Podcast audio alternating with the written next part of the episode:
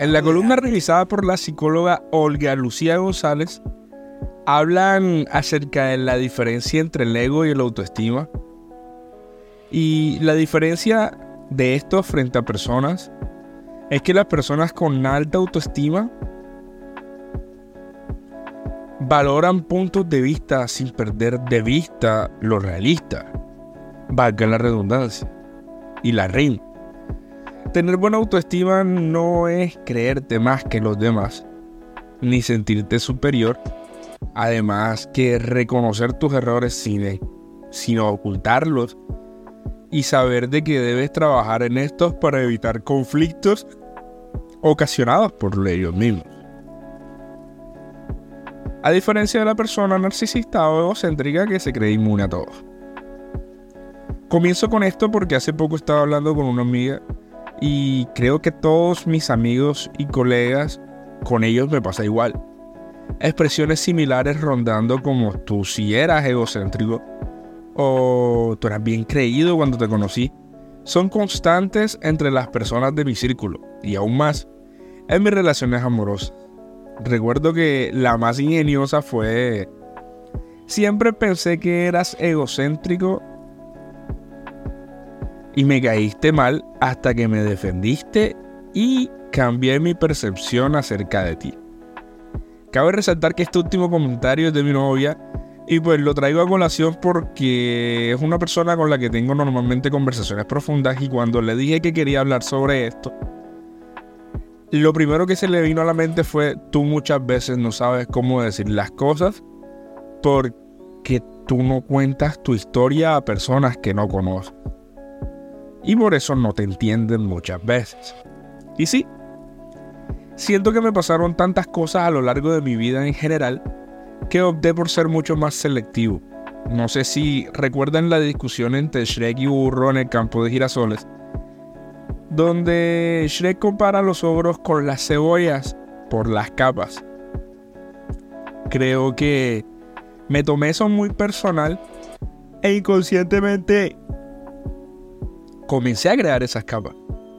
Y después de una conversación con María, comencé a investigar sobre esto y encontré mucho más. Por ejemplo, hay un psicoanalista llamado John Bowlby el cual plantea algo llamado la teoría del apego. Y es la que posibilita conceptualizar que los seres humanos tenemos propensión a establecer lazos afectivos con personas a las cuales les damos un significado que se le podría decir figuras de apego. Y dentro de este planteamiento hay autores, lo que ustedes quieran, y uno de ellos que me llamó la atención su postulado fue Humberto Lorenzo Persano que en su tesis plantea que hay etapas de apego y una de estas se le denomina apego desorganizado, que es cuando el individuo ya sea por depresión o por enojo demuestra conductas apáticas y no responde directamente al apego. Este estilo de apego se caracteriza por conductas impredecibles.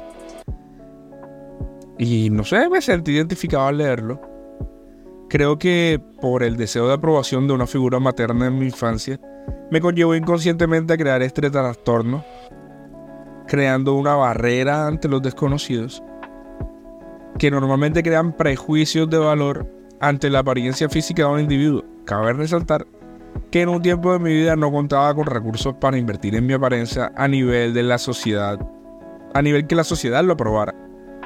Y de crecer con esta mentalidad descomplicada para disimular la falencia de algo, me llevó a sentir el rechazo directo de muchas personas mientras crecía.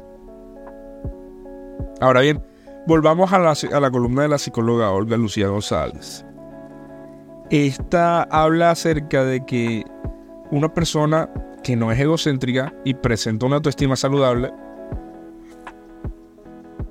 sabe escuchar, no impone su perspectiva, es flexible a cambiar de opinión si está equivocado y cosas así, que yo personalmente siento que, que yo hago normalmente, porque es la mejor manera de establecer, relaciones sanas. Y yo lo digo porque escuché a alguien, y lo voy a decir de la manera textual, como lo recuerdo.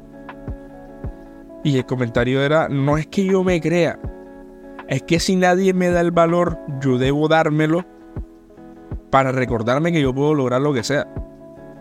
Y eso me marcó de manera sobrenatural, diría yo. Porque si no encontré la aprobación de alguien, alguien debía dármela. Y aquí volvemos al tema del ego o la autoestima. No es ego, es amor propio. Una de las personas más cercanas a mi círculo hace poco me dijo, es que tú no eres creído ni egocéntrico. Tú lo que eres es exclusivo. Y después de que las personas pasan el primer círculo, es cuando comprenden cómo eres realmente. Y ese es el nombre que quise darle a este episodio y también una reflexión. Aprendamos, de buena forma, a ser exclusivos. Estamos en un mundo donde las redes sociales muchas veces definen a la persona y más que las redes, nuestra percepción de alguien. Démonos el tiempo para conocer antes de juzgar. Seamos exclusivos. Y además de esto, demostremos y demos amor a las personas que están a nuestro alrededor. Y a los que no están por cosas de la vida, recordémoslos con el mismo. Porque como dice un conocido, lo que das con amor se queda aunque se vaya. Yo soy Christopher y estamos pendientes.